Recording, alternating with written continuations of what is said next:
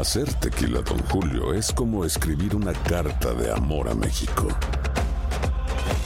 Beber tequila, Don Julio, es como declarar ese amor al mundo entero. Don Julio es el tequila de lujo original, hecho con la misma pasión que recorre las raíces de nuestro país.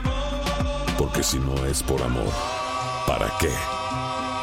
Consume responsablemente. Don Julio Tequila, 40% alcohol por volumen, 2020. Importado por Diageo Americas, New York, New York. When something happens to your car, you might say,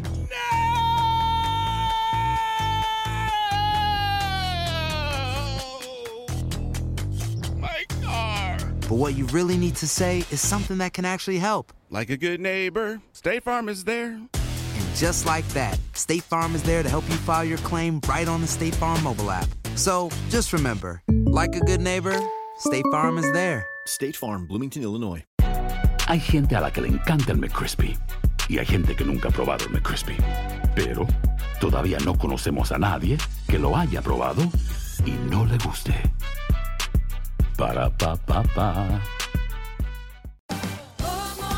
Ahorra más en JCPenney, más tu oportunidad de conocer a Shaquille O'Neal. Este sábado 4 de mayo todos ganan durante la entrega de cupones de 10, 50 o hasta 100 dólares, solo en la tienda mientras duren. De 11 a.m. a 1 p.m., los miembros de JCPenney Rewards tendrán una oportunidad exclusiva de encestar para conocer a Shaq. Habla con un asociado en la tienda o visita jcp.com y conoce más sobre la jugada. JCPenney, vale la pena. Cupón válido el 4 de mayo en selección de estilos. Entrega de cupones solo en la tienda para mayores de 18 años.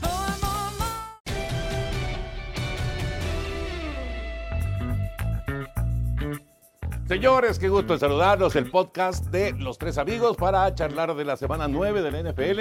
Henry, José Bicentenario y su servidor. ¿Qué pasó, Henry? ¿Qué pasó? Felicidades, mañana te dan un premio muy importante. No, muchas gracias. felicidades, Henry. No, y gracias a, bueno, a la Cámara de la Industria de la Radio y de la Televisión que pues, se fijó en, en mi trabajo. Felicidades, tú también lo recibiste hace algún tiempo.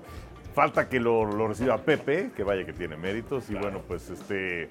eh, ahora que hemos estado platicando acerca del camino que hemos seguido y todo esto, eh, pues son 37 años en esto, pero esos 37 años en un porcentaje altísimo ha sido o con ustedes dos, o contigo, Toño, o contigo, Pepe, ya sea en la tele o ya sea en el radio. Así que bueno, pues la verdad este, estoy muy, muy contento. Empezamos como desconocidos que nos juntaron alguna vez para trabajar juntos. Luego nos hicimos compañeros, luego amigos. Y ahora pues son mis hermanos. Digo, mayores, pero son mis hermanos. Mayores. Pero y yo el más mayor. Poco mayor. bueno, mi Toño, Enricón, muchas felicidades, Enricón. y- Gracias. Y, además, eh, pues muy merecido para Toño y por supuesto para ti, porque sí me acuerdo del Enricón cuando estábamos aquí, que pues llegaste aquí un chamaco de menos de 20 años, tenías como 19, 18 años cuando, cuando apareciste por acá. Pues todos empezamos así. Pues sí. Menos tú. No, menos yo. Menos yo, sí, te tienes, tenías que rasparme. Sí, yo, yo, yo comencé aquí. No, pero chavos, ¿no? No, estaba yo jovenazo, digo, te- tenía cabello Digo, y todo esto. veintitantos, ¿no? Empecé, yo empecé aquí, tenía yo 26 años Exacto. cuando, cuando arranqué.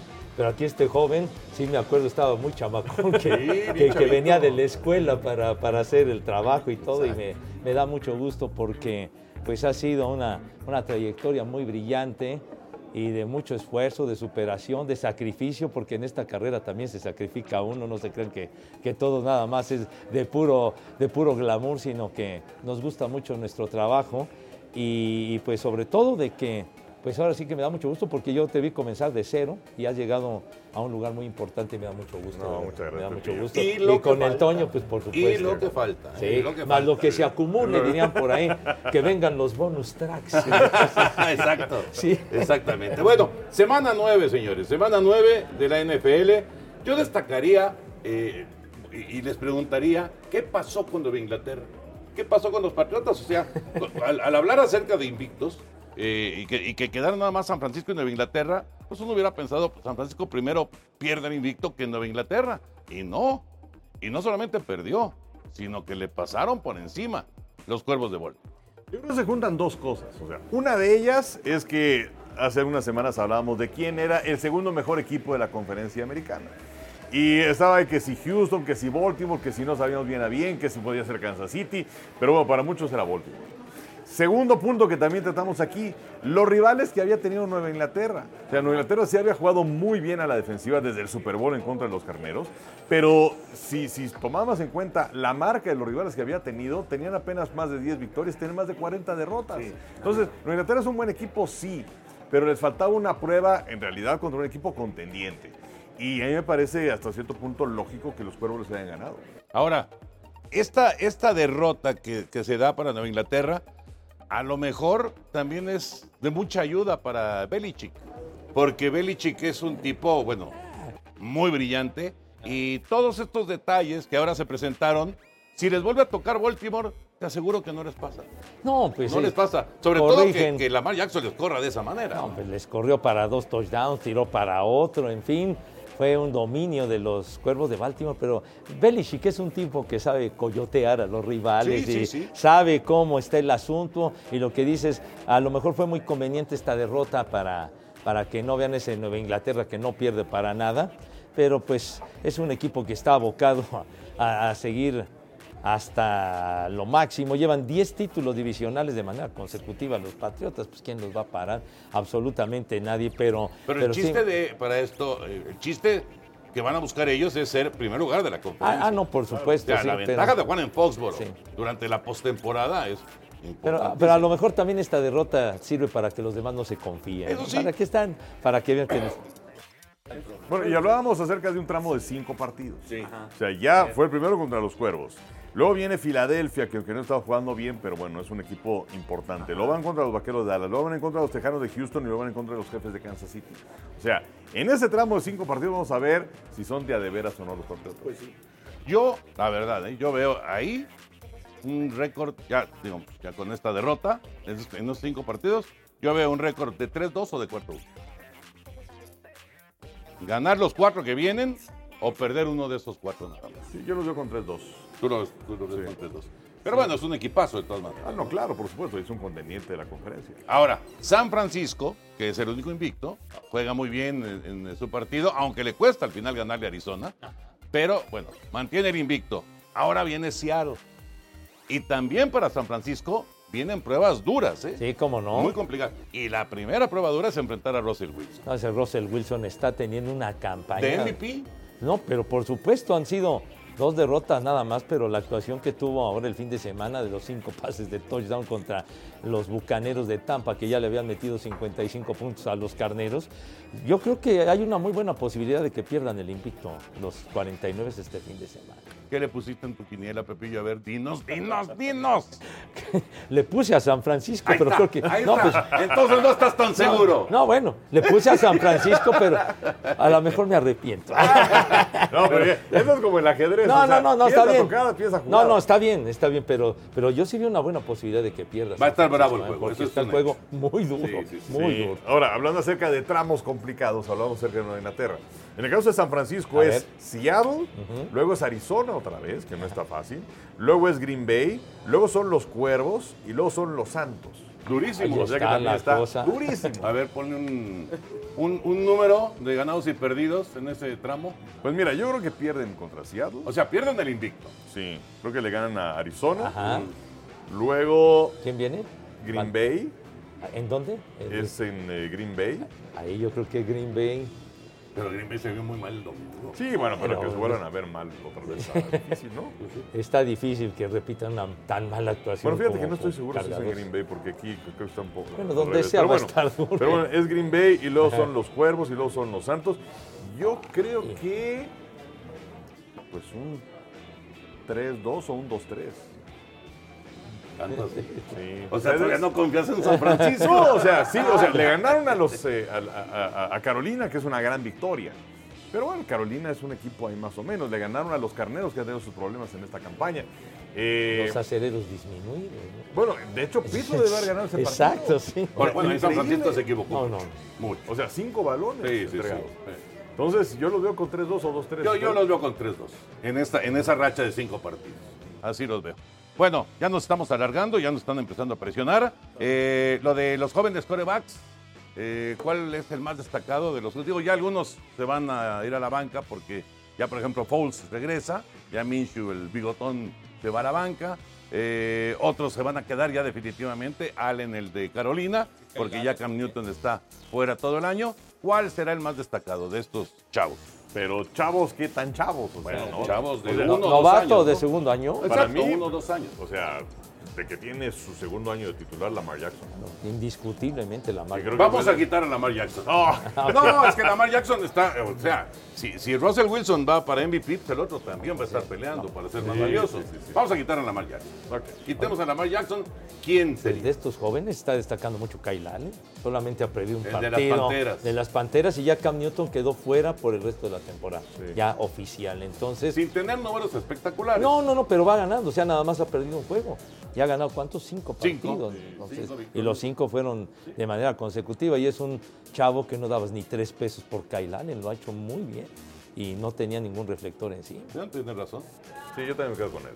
Yo creo que sí, yo creo que sí. El otro Allen, Josh Allen, el de los Bills de Buffalo, también ha tenido muy buena campaña. Nada más que él sí iba a ser titular. Este, el de Carolina, de no iba a ser ¿no? titular. Sí, bueno, y además, o, o sea, los Bills han tenido una gran campaña, Sí. pero les dio eh, Nueva Inglaterra una exhibida brutal y además jugando en Buffalo. ¿no? Pero bueno, Allen ha tenido una buena temporada, eso es una realidad. Bueno, y para terminar, ya para cerrar este podcast de los tres amigos, mira qué bonito quedó esto. Sí, Me gusta, me sí. cómo quedó. Este, dice, dice el tema rarezas en la NFL. Por lo del gato este que apareció Ah, y, sí, hombre. y ahora resulta que los gigantes perdieron por el Pobre gato. negro, gato, ¿no? hombre. ¿qué dices? Digo que tiene que cargar con culpas ajenas el pobre. A ver, quiero que me digan, a ver si se acuerdan, y yo también voy a tratar de acordar así rápido, de una rareza que les haya tocado ver, narrar o por lo menos enterarse en la NFL. Así algo raro que haya sucedido. Pues a mí lo primero que se me viene a la mente es el partido aquel de Nueva Inglaterra contra Miami, en donde estaba el campo completamente nevado. Esa fue una trampa. Claro, ahora, era. Ron Mayer el entrenador en jefe Sí, de los sí, Patriotas, sí. no era Belichick. Entonces entró el carrito, según esto, porque entran para pues barrer donde están las, las líneas de la yarda 25, 30, 35, ¿no? en fin. Pero el carrito se desvió casualmente a la zona en donde le iban a colocar el balón al pateador y luego ya se regresó a su camino. Y además la historia aquella Sí, de que era un expresidiario. Ah, sí, también, por supuesto.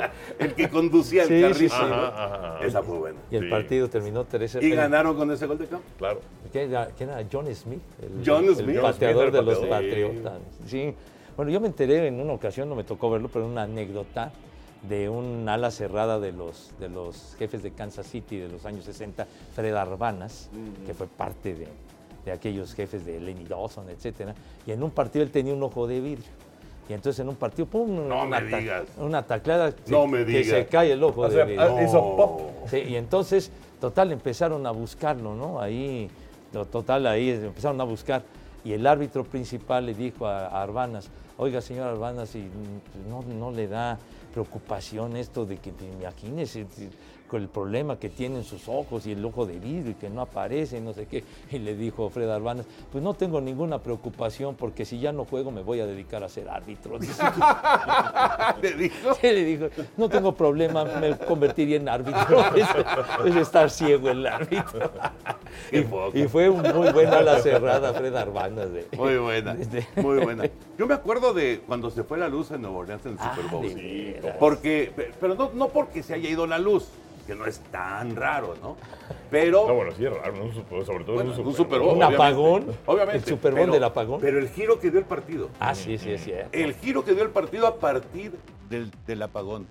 O sea, como que nos cambiaron a los equipos y. y- Sí, porque y- era todo Baltimore. Todo. Había todo. comenzado la segunda mitad con el regreso aquel de touchdown. o sea, Exacto. luego- O sea, lo estaban apaleando. Y, y se apagó la luz y nos cambiaron a los equipos y cambió totalmente ese Super Bowl. Sí, que, que además de una manera curiosa, por la distribución de las cargas eléctricas y no sé qué cosas, nosotros, porque CBS estaba transmitiendo el partido y volaron, o sea, Sí. ellos no estaban al aire. Y muchas otras televisoras, pero nosotros sí. Sí, clarísimo, ¿verdad? Sí, sí, sí. sí. Clarísimo. Pero sí, de- me acuerdo de ese, de ese momento porque además fue muy curioso porque no sé por qué Schultz estaba afuera. Pues porque no le dieron acreditación para... El, el Churchill. Estaba Outside. chucha. Estaba, estaba afuera, sí, donde debe estar siempre. Pero estaba afuera, ¿te acuerdas? Sí. Y entonces empezó a hacer reportes desde afuera de- de- del apagón. Pero sí fue una ¿No cosa fue extraña. él el que jaló el cable? No creo. A lo mejor un sabotaje. No, Bueno. Para, para muchos, el mejor partido de la historia y que también son parteaguas en la historia de la NFL es el juego de campeonato del 58 de los Potros de Baltimore en contra de los Gigantes de Nueva York, que además se, tra- se transmitió a nivel nacional en Yankee Stadium y que se van a tiempo extra. Eh, y, y en ese momento era mucho más popular el fútbol americano colegial que profesional. Sí. Pero bueno, este partido cambió todo. Pero también hubo una cuestión curiosa porque en el campo iba alguien caminando y entonces eh, jaló un cable, desconectó este, la, la- la- la conexión y entonces la transmisión se fue un rato. ¿En también. serio? Sí. O sea, por un burro. ¿De verdad? Siempre hay un burro. No, no, no, no, no, no, no. Oye, oye el ahora me estoy acordando de cuando era la vieja Liga Americana, finales de los 60, el partido de El Heidi, Heidi, ¿no? De. Heidi, que lo cortaron en. ¿Quién jugaba? Los Raiders. Raiders. Jets. Sí, Raiders y que lo cortaron para poner. Pues lo que pasa es que eh, ya pensaban que el juego estaba decidido. Sí, y, y se había alargado además, no tenían compromisos comerciales para meter Heidi.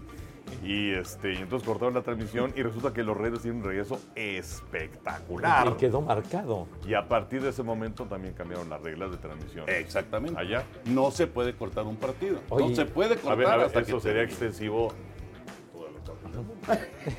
Bueno, Y- bueno. oye, y hacemos esfuerzos. Oye, también en los años 70, aquel sábado que no hubo comentaristas, ¿se acuerdan? Ah, de sí. pura música.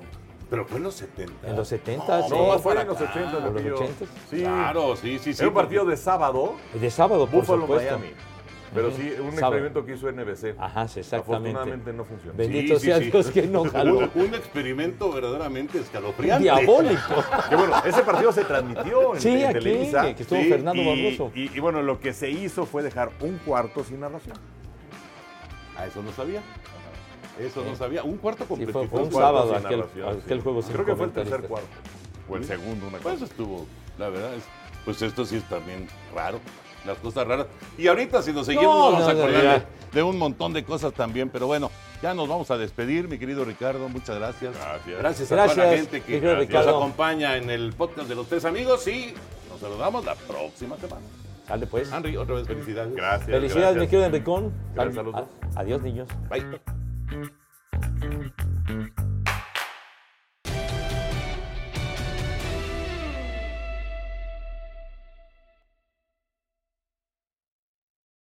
Aloha mamá. Sorry por responder hasta ahora. Estuve toda la tarde con mi unidad arreglando un helicóptero Black Hawk. Hawái es increíble. Luego te cuento más. Te quiero. Be All You Can Be, visitando goarmy.com diagonal español. Hacer tequila, Don Julio, es como escribir una carta de amor a México. Beber tequila, Don Julio, es como declarar ese amor al mundo entero. Don Julio es el tequila de lujo original, hecho con la misma pasión que recorre las raíces de nuestro país. Porque si no es por amor, ¿para qué? Consume responsablemente. Don Julio Tequila, 40% alcohol por volumen, 2020. Importado por Diageo Americas, New York, New York. Si no sabes que el Spicy McCrispy tiene Spicy Pepper Sauce en el pan de arriba y en el pan de abajo, ¿qué sabes tú de la vida? Para, pa, pa, pa.